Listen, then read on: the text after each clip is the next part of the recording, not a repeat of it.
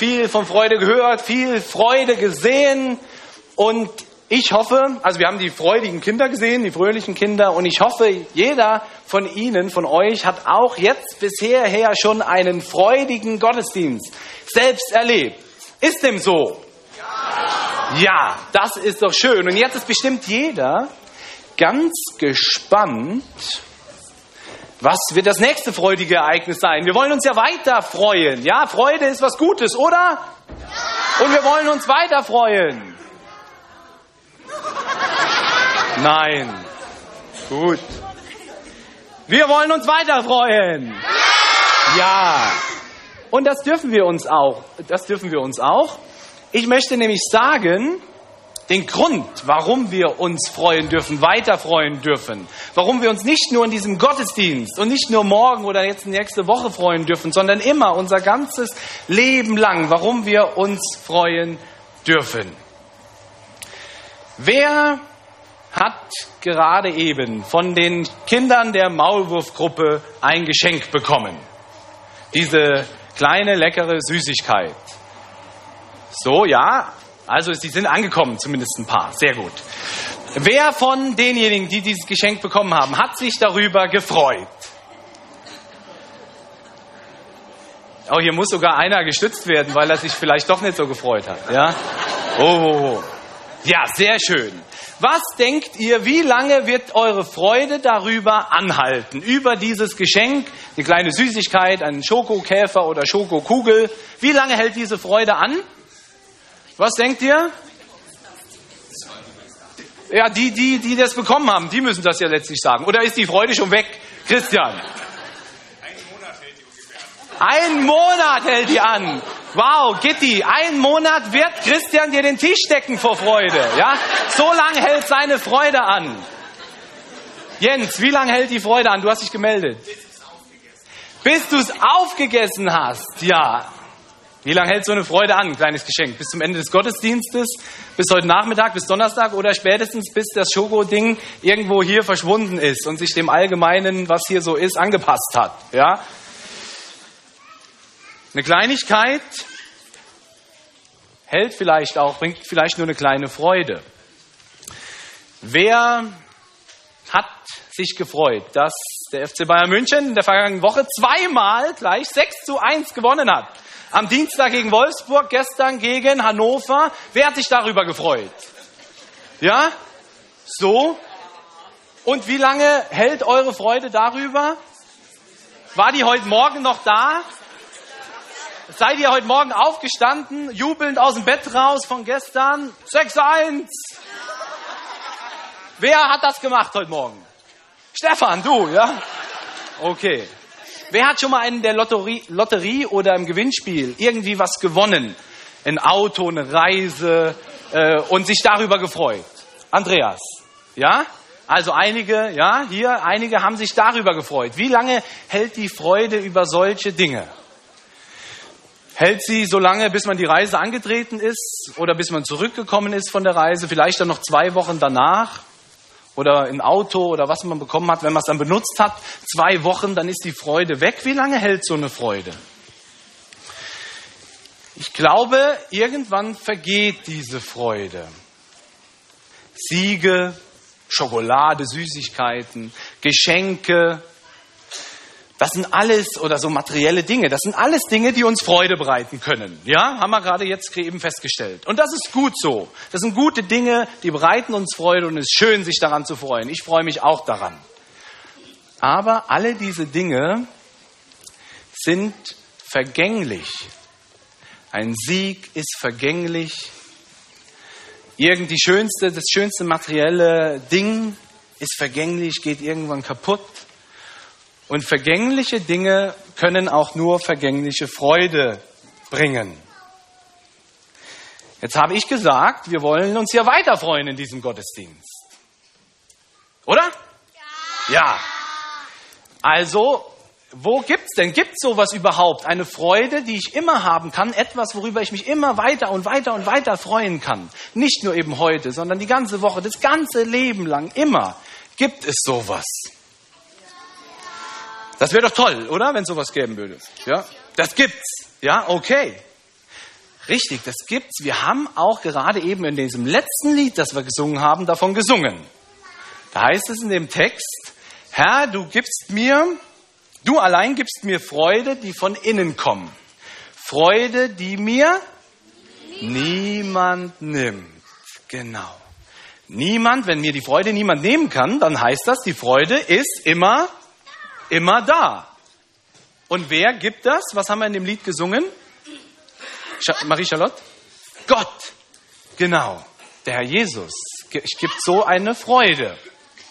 Und so, also dass Jesus eine bleibende Freude bringt, das wird schon angekündigt bei der Geburt von Jesus. Als Jesus geboren wird, da kommen Engel zu den Hirten auf den Feldern. Und die sagen das schon, dass mit der Geburt Jesus eine bleibende Freude kommt. Und ich lese uns das mal aus Lukas 2, 10 und 11. Da sagt der Engel, fürchtet euch nicht. Siehe, ich verkündige euch große Freude, große Freude, die allem Volk widerfahren wird. Denn euch ist heute der Heiland geboren, welcher ist Christus, der Herr in der Stadt Davids. So, also die Engel sagen den Hirten, hey, freut euch mit großer Freude. Warum sollen die Hirten sich freuen? Wer hat aufgepasst? Julian. Ja, weil neuer Schöpfer oder wie, weißt du noch, wie es genau hieß? Wer ist geboren? Ein, Marie-Charlotte? Ein Retter. Ein Retter, ja, genau, man kann das auch als Retter übersetzen, Stefan. Ein Heiland. Der Heiland ist geboren. Was ist denn ein Heiland? Oder für was steht dieses Wort Heiland? Warum ist Jesus der Heiland? Jesus ist der Heiland, weil er als der Sohn Gottes Dinge wieder ganz machen kann, die kaputt sind. Und weil Jesus Gottes Sohn ist, kann er alle Dinge, die kaputt gegangen sind, wieder ganz machen, wieder heil machen. Er ist der Heiland. Und weil er als Heiland geboren ist, äh, sollen die Hirten sich freuen. Und Jesus zeigt dann in seinem Leben, dass er wirklich der Heiland ist. Und eine Sache, wie Jesus das zeigt, haben wir gerade eben gesehen in den Bildern und gehört in der Geschichte. Die steht so nämlich in Markus, in der Bibel im Neuen Testament, in Markus Kapitel 2. Das sind die vier Männer, die haben einen Freund und der ist gelähmt. Und die vier Männer, die tragen ihren gelähmten Freund, tragen die zu Jesus, weil diese Männer glauben, Jesus ist der Heiland. Jesus kann ihren Freund, den gelähmten Freund, wieder heil, gesund machen. Der kann wieder machen, dass der laufen kann. Und deshalb bringen sie ihn zu Jesus. Und Jesus ist in einem Haus und predigt da. Und das Haus ist proppevoll, wahrscheinlich voller als hier heute Morgen. Und die Leute sind dicht und dicht gedrängt und die Männer, die Freunde, die können überhaupt nicht durchkommen mit ihrem gelähmten Freund zu Jesus. Geben sie dann auf? Nee. So, neuer Plan. Die gehen rund ums Haus, die Treppe hoch aufs Flachdach und fangen an, das Flachdach abzudecken. Also ihr könnt jetzt, ja, um das mal vorzumachen. Nein, also sie fangen an, das Dach abzudecken und dann lassen sie Jesu, dann lassen sie den Gelähmten mitten in die Menschenmenge rein, mitten vor die Füße von Jesus. Und wie reagiert Jesus? Wie reagiert Jesus? Ist Jesus sauer? Schimpft Jesus? Hey, was soll das? Ihr stört mich mitten in der Predigt. Ich bin so gerade voll gut dabei. Kilian. Jesus freut sich. Ja, Jesus freut sich. Er sieht nämlich den Glauben der Männer, heißt es im Neuen Testament weiter in, in, in der Stelle. Und Jesus ähm, sagt in, in Vers 5, als nun Jesus ihren Glauben sah, sprach er zu dem Gelähmten, mein Sohn, deine Sünden sind dir vergeben. Hä?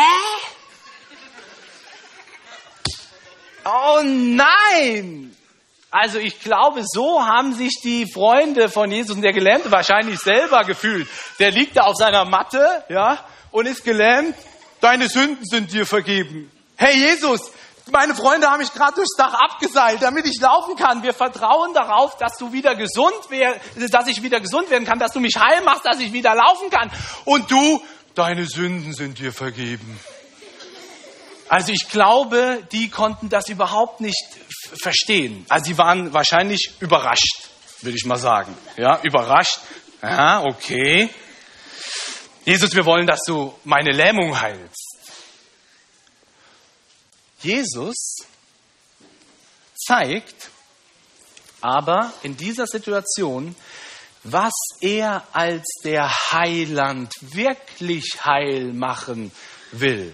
Was für ihn das Wichtigste ist, die erste Priorität. Am wichtigsten ist für Jesus nicht, dass der Gelähmte wieder laufen kann, sondern dass ihm die Sünde vergeben wird. Das ist Jesus am wichtigsten. Deshalb vergibt er ihm zuerst die Sünde. Warum ist Jesus das so wichtig, zuerst die, die Sünde dem Gelähmten zu vergeben? Ganz einfach, weil die Sünde für uns ganz schlimm ist. Die Sünde macht unser Leben kaputt. Die Sünde trennt uns von Gott von unserem Schöpfer, der uns geschaffen hat, der uns liebt, der mit uns Beziehung leben will. Und die Sünde macht alles kaputt, die Beziehung zu diesem liebenden Vater. Und das ist schlimm, oder? Und Sünde, was ist das alles, was das kaputt macht? Wer, wer weiß was? Was, was, kann, was macht die Beziehung zu Gott kaputt? Was ist Sünde? Zum Beispiel. Habt ihr eine Idee? Ohne Gott zu leben, ja? Joel? Wenn man jemanden wehtut, ja? Was könnte noch Sünde sein? Rebecca? Streiten. Julian? Wenn man stiehlt, klauen, ja, Marie-Charlotte? Wenn man Mama und Papa ärgert. Wenn man Mama und Papa ärgert, ja. Also, ja, das, das sind alles unsere bösen Gedanken. Rauben, stehlen, betrügen, unsere Versprechen nicht einhalten, beschimpfen. Und das, das, die größte, die schlimmste Sünde ist, wenn ich sage zu Gott, Gott, dich gibt es nicht. Und dich brauche ich nicht, mit dir will ich nichts zu tun haben. Das ist die größte und schlimmste Sünde eigentlich. Und was denkt ihr? Freut sich Gott, wenn Menschen so denken oder so handeln, beschimpfen und streiten? Freut sich Gott darüber? Freut sich Gott über Sünde, Kilian? Nein, da freut sich Gott nicht darüber, denn das, so Gedanken, die, die, die trennen uns wirklich von Gott. Und die lehnen Gott ab. Ah, Gott, mit dir will ich nichts zu tun haben. Und man lehnt Gott ab und damit wird diese Beziehung, die Liebesbeziehung zu unserem Schöpfer, die geht dabei kaputt. Und deshalb vergibt Jesus dem Gelähmten zuerst seine Sünden. Weil Jesus liebt uns so sehr und Jesus liebt den Gelähmten. Woran können wir sehen, dass Jesus den Gelähmten liebt und auch uns liebt? Was steht da? Könnt ihr das lesen? Was steht da? Wie spricht Jesus den Gelähmten an? Mein Sohn, deine Sünden sind dir vergeben. Ja, er sagt, mein Sohn. Gell? Also das ist ein Ausdruck, ich habe dich lieb, mein Sohn. Jesus liebt uns. Und weil Jesus den Gelähmten uns so sehr liebt, will er nicht, dass die Sünde unser Leben kaputt macht und uns trennt von unserem Schöpfer. Und deshalb ist Jesus als Heiland gekommen, zuallererst, in allererster Linie, um diese kaputtgegangene, zerstörte Beziehung zu unserem liebenden Gott und Vater wieder heil zu machen, ganz zu machen, zu reparieren, könnte man auch sagen. Und Jesus hat das getan dadurch, dass er ans Kreuz gegangen ist. Am Kreuz von Golgatha ist Jesus gestorben. Und er ist eigentlich damit bestraft worden. Bestraft worden für die Sünde, die wir alle, du und ich, in unserem Leben immer wieder tun oder getan haben. Und Jesus ist an unserer Stelle gestorben, weil eigentlich wir so eine Strafe verdient hätten. Aber Jesus liebt uns so sehr, dass er gesagt hat, ich gehe für dich, ich nehme diese Strafe für dich auf mich. Und deshalb vergibt Jesus jedem, der an ihn glaubt, vergibt Jesus uns unsere Sünde. Das ist doch klasse, oder? Ja. Das ist doch ein Grund zur Freude. Ja. Das will ich aber mal laut sagen hier. Darüber können wir uns wirklich freuen, weil jetzt, weil wir Vergebung haben in Jesus, brauchen wir keine Angst mehr zu haben vor Gott, vor, vor Gott, der uns straft, vor irgendeinem strafenden Gott, der uns wegen unserer Sünde irgendwie nochmal da rannehmen will. Jesus vergibt und das ist ein echter Grund zur Freude. Aber als Jesus dem Gelähmten die Sünde vergibt, da, da sind da so, so ein paar neunmal kluge, ja? So ein paar Schriftgelehrte, sagt die Bibel, nennt die Bibel die, diese neunmal klugen. Und denen gefällt das überhaupt nicht. Und die sagen, was macht denn Jesus da? Das darf er ja gar nicht. Ich lese uns das mal vor. Da heißt es, es saßen da aber einige Schriftgelehrte und dachten in ihrem Herzen, wie redet er so? Er lästert Gott. Wer kann Sünden vergeben als Gott allein? Aber weil Jesus, Jesus Gottes Sohn ist, weiß er, was diese Menschen denken.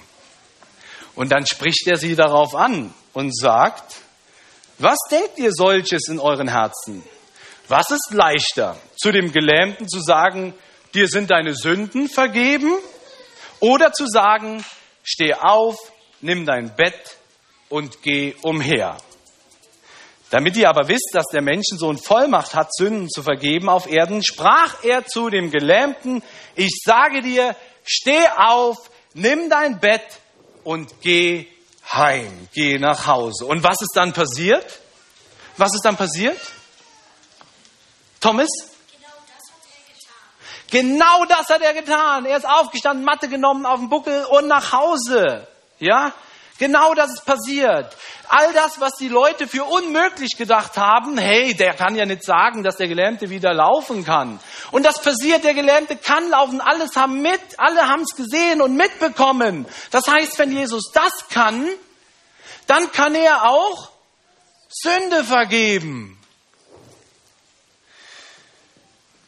Was denkt ihr, wie hat der Gelähmte reagiert? Ich habe euch ja gerade eben schon mal gefragt. Hat er reagiert, Mensch, Jesus, ich kann wieder laufen. Du, das ist eine klasse Sache. Das probiere ich gleich nachher mal aus. Jetzt setze ich mich erstmal hin und trinke einen Kaffee. Hat er so reagiert? Nee, das glaube ich auch nicht. Ich glaube, der ist gesprungen, ja, und ist gerannt, gelaufen. Und überall, der hat das alles mal ausprobiert, wie das funktioniert, aber mit richtig Volldampf. Wie ein Wilder. Also der war vor Freude, das glaube ich, der war vor Freude nicht mehr zu bremsen. Und er hatte ja wirklich allen Grund zur Freude, denn Jesus hat ihn in allen Bereichen seines Lebens gesund gemacht, wieder heil gemacht. Er hat seinen kranken Körper, die gelähmten Beine, die hat er geheilt, dass er wieder laufen konnte. Aber was noch viel, viel wichtiger war, Jesus hat ihm seine Sünden vergeben und hat die kaputte Beziehung zu Gott, zu unserem liebenden Vater, die hat er wieder heil gemacht, weil er vergeben hat. Und die zerstörte Beziehung war wieder, war wieder ganz. Jesus hat hier in, diesem, in dieser Geschichte wirklich gezeigt, dass er die Macht hat, Sünden zu vergeben, weil er den Gelähmten geheilt hat. Und ihr Lieben, das dürfen wir auch wissen, ganz tief in unserem Herzen. Jesus vergibt uns unsere Sünden. Und er kann es machen, er hat die Macht dazu. Wirklich alle unsere Sünden. Und ich rede wirklich dann von allen Sünden. Da bleibt da nichts mehr zurück. Und er kann es machen, und er hat es gezeigt, weil er den Gelähmten geheilt hat, aber er hat es noch mehr gezeigt, dass er es kann, weil er, nachdem er am Kreuz gestorben ist, er wieder auferstanden ist. was keiner für möglich gehalten hat.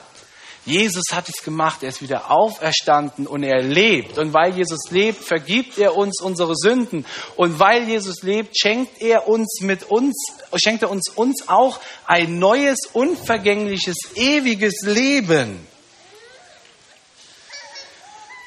Und es gibt kein größeres und schöneres und tolleres Geschenk. Frei von der Last von Sünde und Schuld im Leben und eine Perspektive auf ein neues, unvergängliches Leben hin, bei unserem liebenden Vater, der uns geschaffen hat. Und deshalb gilt das, was wir heute schon in diesem Gottesdienst gefeiert haben, erlebt haben. Jeder, der in Jesus Christus glaubt, der darf sich wirklich freuen, der darf lachen und fröhlich sein, weil er weiß, Jesus vergibt ihm mit großer Freude, so wie die Hirten es gesagt bekommen haben. Jesus gibt ihm ein unvergängliches Geschenk. Das bedeutet freuen heute, morgen, immer, jeden Tag, immer und immer wieder. Denn Jesu Vergebung ist unvergänglich, denn Jesus hat uns unsere Schuld vergeben, die in der Vergangenheit war. Er vergibt uns unsere Schuld, die in der Gegenwart ist. Und er vergibt uns unsere Schuld, die wir in der Zukunft immer wieder auf uns laden werden. Jesus hat uns vollkommen vergeben, unvergänglich. Und er gibt uns eben dieses ewige Leben, unvergänglich. Also wenn Schokolade und Siege und Geschenke, materielle Dinge vergänglich sind und nur eine vergängliche Freude uns bringen können, dann gibt uns Jesu Geschenk, weil es unvergänglich ist, eine Oh ja, müde. Eine? Eine unvergängliche Freude. Und das dürfen wir jeden neuen Tag erleben. Deshalb schreibt der Apostel Paulus in Philippa 4, Vers 4, Freut euch in dem Herrn alle Wege. Und abermals sage ich, Freuet euch. Und diese Freude, die wünsche ich uns allen, die wünsche ich euch Kindern, jeden Tag und euch Erwachsenen. Freude, weil Jesus mir vergeben hat und weil ich ewiges und unvergängliches Geschenk habe. Gott segne euch dabei und mit dieser Freude. Amen. Wir wollen als gesamte Gemeinde dieser Freude Ausdruck verleihen und äh, wir singen ein Lied gemeinsam. Ja, das ist Freude.